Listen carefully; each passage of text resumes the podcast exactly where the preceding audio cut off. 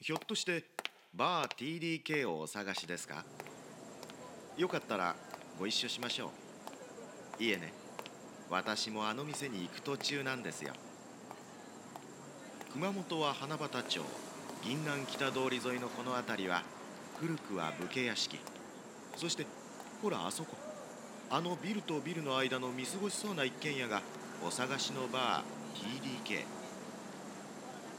なんとも目立たない店ですが土曜の夕方のこの店のカウンターは常連客が集まって賑やかになるんです。さあ着きました。いやーマスター。いらっしゃいませ。何にしましょう？いつもの。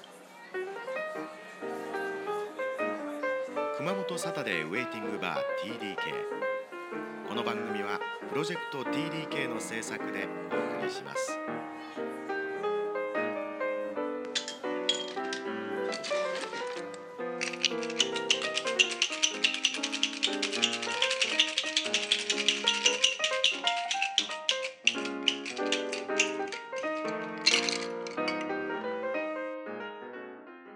マスターこんばんは。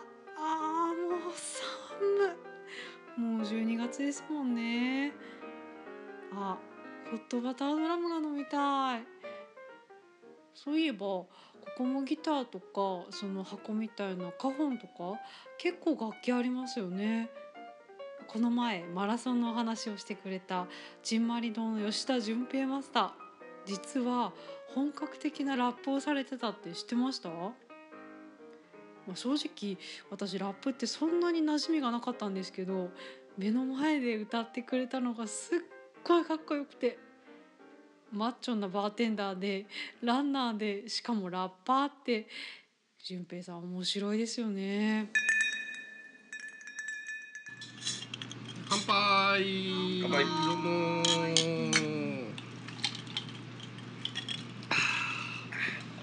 今回もまたあの順平くんマスターの登場でございますが。というわけでちんまり堂にお邪魔しております。いらっしゃいませ。こんばんは。あいいね声が。ね先日はお疲れ様でございます。いやどうもお疲れ様でした。相変わらずトレーニングの毎日でしょうか。はい。あの日々あの勤しんでおります。でもねうん本業はね別にランナーでもなければうん。バーテンダーでもないってさえどういうことですか本業はねミュージシャンなんですよ。まあ。あそうなんですか？実は。一応本業はちんまりどうですけど、なんかいろんな顔持ってますよね、まあでも音楽はもうずーっとやってるんで僕は。でしょ？だから、はそれで言うと、はい。キャリアで言うとやっぱミュミュージシャンキャリアが長いんでしょ？そうですね。バーテンダー、まあ、夜の世界で働き始めたのとほぼほぼな同じぐらいあですね。そうなんだ、はいえこのお店の前もどっかでお店そうですねもうあのーすこういろんなところで、うん。でもあなんかなんかどこ？うん。聞いちゃいけないところに踏み込んだらしい。いやいやいや全然あのそれこそあの踊るようなクラブで働いてたこともありますし。おクラブで？えはい。それはあのミュージシャンというか DJ としてみたいな？えいやもうあのバーカウンターのスタッフとして。ああそっちの方はで、い。でやりながらもちろんそこでもライブとかもしてたんですけど。え音楽始めたのは？えっと音楽を、えー人前で初めて歌ったのは18歳の時ですかね。だからもう19年前ぐらいです、えそれはなどういう？えーっとですねこれ話せば少し長くなるんですけど、えっと短くして？はいギュッとすると、えー小学生の頃から、えー小学校の頃にあの聞いてたラジオ番組がありましてそこのラジオ番組でスーパートムさんっていう熊本のラッパーの方がうん。その水俣のことを歌ってるんです。うん。歌ってらっしゃったんですよ。その中にこのみ水俣病のことが入ってて。でなんかあの当時の僕からしたらその社会的問題を、えー歌に入れるっていうのがすごいなんかセンセーショナルで。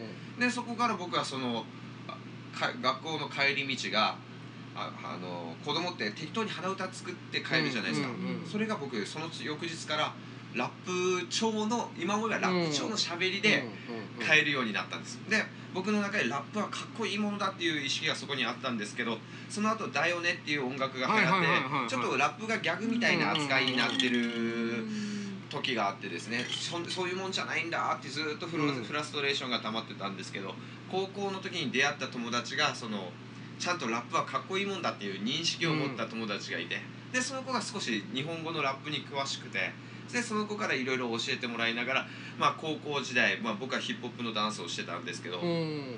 まあ、ダンスの傍らその学校の遊びでそのラップをやってたんです。よ、うん。ね。そのラップをやってたことがまあ縁であの高校を卒業した直後ぐらいにそのクラブでライブをさせてもらうきっかけがあって、うんでそこからライブをし始めたのがあのキャリアのスタートですかね。なるほうん、どへー。ラップなんですね。え熊本で、うんじゃあ。そうですね。もうずっと熊本で、へー。えじゃあそのラッパーネームってあるの？ああの口に平和って書いてマウスピースっていう名前で、はい、ーラップさせていただいて。口に平和と書いてマウスピース、はい、なかなかこうちょっと洒落とらすね、はい。うんへえまあでもえ社会問題系の？あのー僕はまあ幅広くやってるんですけれどまあそうですねえっと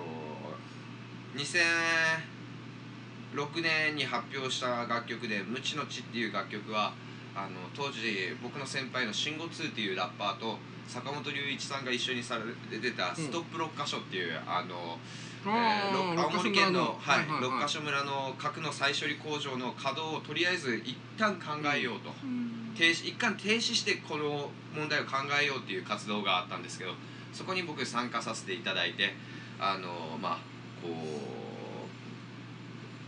う日本全国6人のラッパーと一緒に楽曲をあの発表してであの坂本龍一さんのイベントとかにも呼んでいただいてその活動してたことがあったんですけど、まあ、その時は結構その社会問題のことにもラップはしてたんですけど、まあ個人として動く時にそこまで社会問題のことを取り上げるかって言ったらまあもっと普遍的なことを歌ってることの方が多いかなと思います。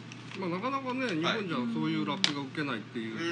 だからほらよくはい、なんか知り合いの外国人とかに「うん。ねえねえ日本じゃラッパーがね、うん。お父さんお母さんありがとうって歌ってるん。だよ」って言うと絶句されるっていう、まあですね。こう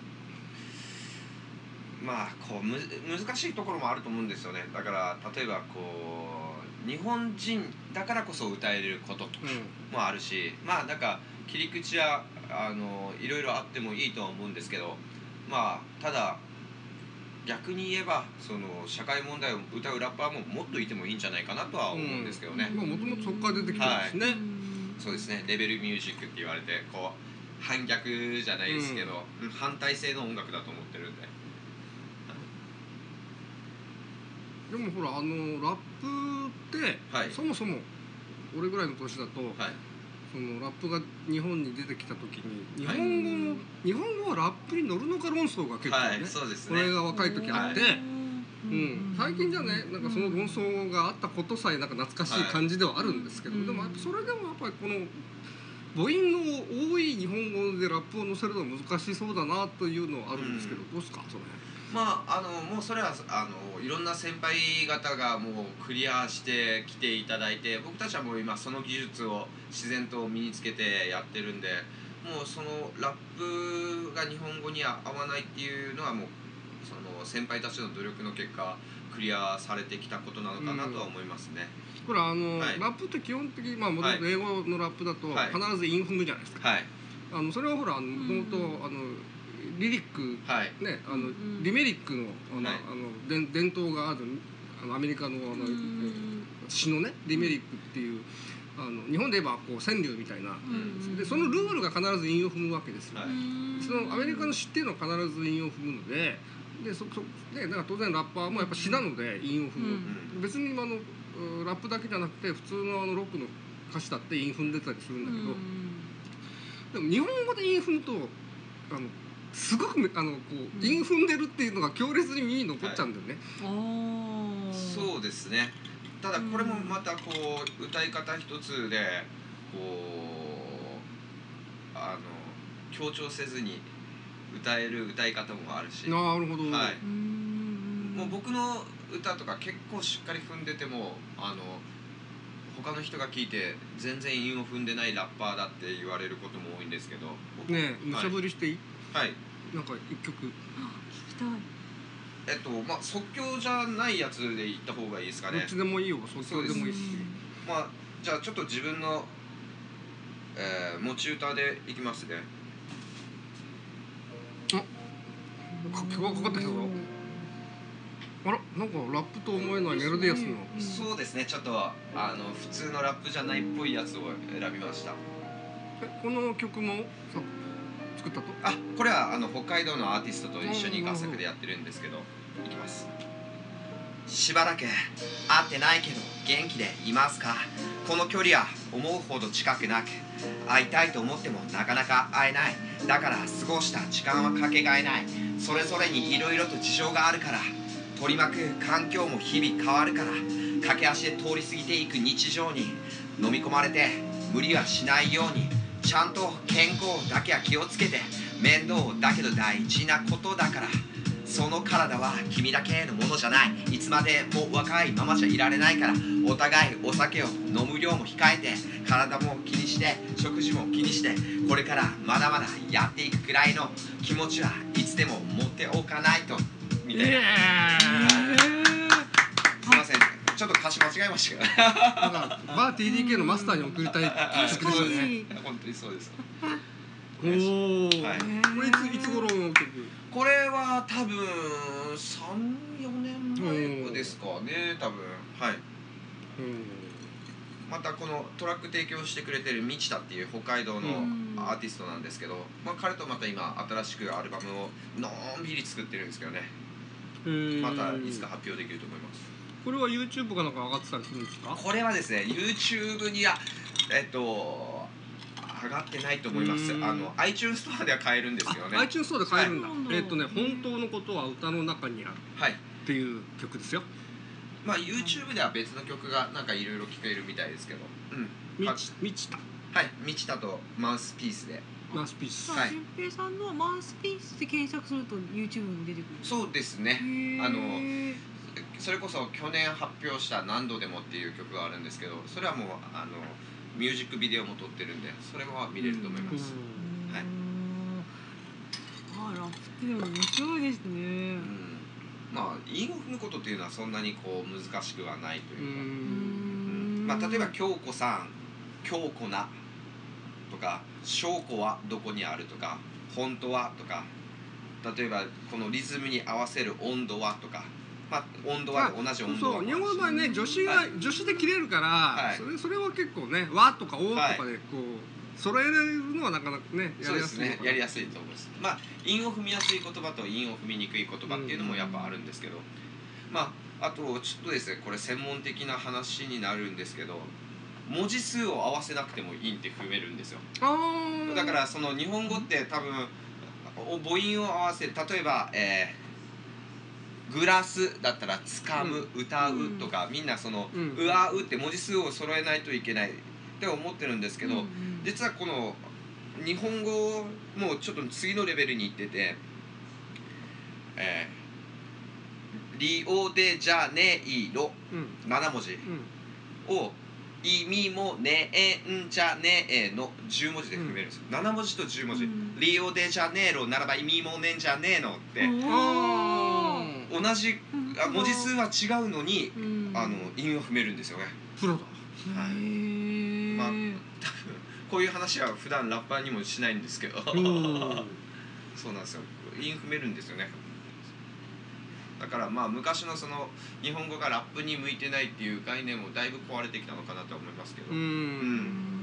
んへー。なんか日本独自のはい。みたいになってるんですか、うーんまああのさまざまな方向ができてるっていうかそのヒップホップっていう音楽でもそのいろんなさらにジャンルが増えてきたっていう考えの方が正しいかもしれないですね。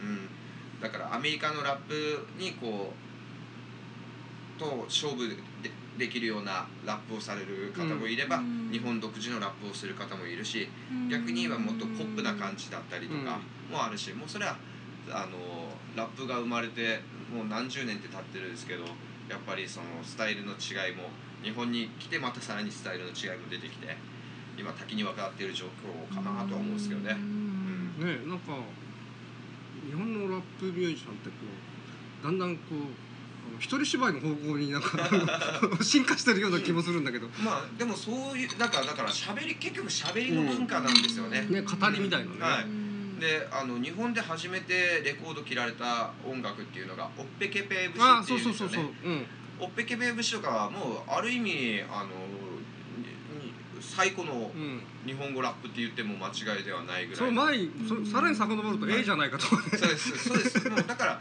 そのラップっていうのはと別にそのアメリカでヒップホップっていう概念はうん。アメリカから生まれてきたもんなんですけど、ラップという手法はもう自然発生的にもう世界各国でうん。あった表現なんじゃないかなと僕は思ってますけどね。うねん今日はなんかねちょっと違う順平さんの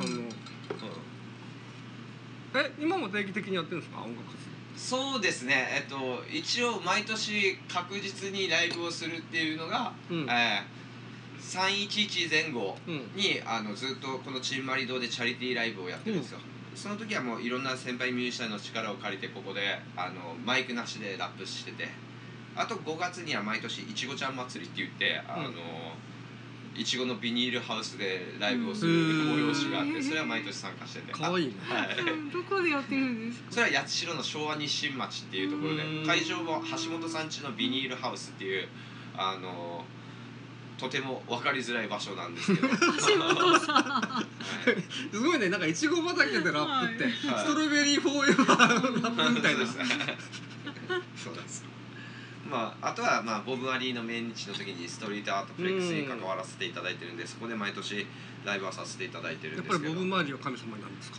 まああのもちろんですねその彼はレゲエミュージシャンで僕はあのヒップホップアーティストなんで、うそのジャンルの違いはあるんですけどやっぱりあの彼のスタンスにあの共鳴してるところも多くあって。ほう。はい。ボブ・マーレブ・マーリーはさ100キロマラソン走ったりしないと思うんだよね、そうですね。しないでしょうね真逆な気がする。ただこう僕が100キロマラソンを走った時はあの僕のライブ DJ をやってる DJ ラマっていう男の子がいるんですけど彼も100キロマラソンを走り後輩ラッパーのつよぽんっていう子もいるんですけど彼も100キロ走ってあの100キロ MCs っていうユニットを作ろうかと。なんて健康的なラッパーたちなんだ。いいのかラッパーはそれで ねえこうストイックなんですよよくストイックなラストイッパーックで健康的なラッパーですね。うーん。なんか音楽ーシーンも変わっていくね。うん。ほう。えじゃあ今後の活動ってじゃあやっぱりそのラップやっぱりラッパーラップを中心に？そうですね。あの僕歌が下手なんでラップやってるんですよ。歌が上手かったら歌やってると思うんですけど楽器とかやられるんですか？楽器はですねあのギターを遊びで触るぐらいで、うん。あのやっぱり歌ボーカルで、そうですね、うん。あとはあのラ自分が歌を歌う後ろの曲を制作することはあるんですけども最近はあのもうとにかく僕歌詞を書くのが遅いんであのこう全国のああのアーティストから預かってる音はいっぱいあるんですけどそれ僕なかなか出せずにいるんでもう今自分の曲を作ってる場合じゃないなと。あそういうなんか依頼されてるんですか？あのもうそうなんですよ。ああのありがたいことにですねあのずーっとあの定期的にいろんな方から声かけていただいてあのずっと発表はしてるんですけど。なんかいろんなことされてますね。僕僕からしたらただ好きなことをやってるだけなんですけどね。だってだってあれだもん。順平さんの目標は、あの熊本のローカルタレントであの栄太郎を超えるっていうね。もう完全に語弊あるんですけどあの、えーいつかねあの こう僕ラジオがめちゃめちゃ好きなんですよ。そのさっきお話ししたように自分がラップする機会がを与えてくれたのはラジオでだからなんかこう小学校の頃に書いてた将来の夢ラジオ DJ って書いてあったんですよ。うん。だからそのこう将来の夢のラジオ DJ 小学校の自分にこう俺叶えたぜって言いたいなと思ってもうあの一本でもいいから出たいなと思ってるんですよね。妥当かな分野。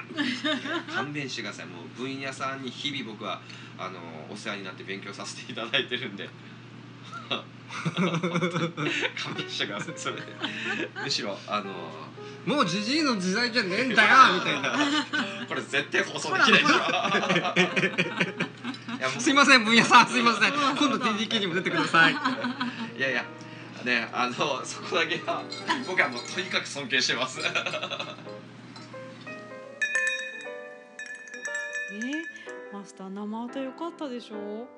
なんかこう歌詞がスーッと入ってくる感じでラッパーネームのマウスピースで YouTube 検索するといろいろ聞けますよ。あなんか温まってきた。マスターハイボールください。わあ TDK の常連客のお話をもっと聞きたいという方は毎週土曜日のこの時間熊本サタデーウェイティングバー TDK をお尋ねください。Kumamoto Saturday Waiting Bar PDK. This program was brought to you by Project TDK.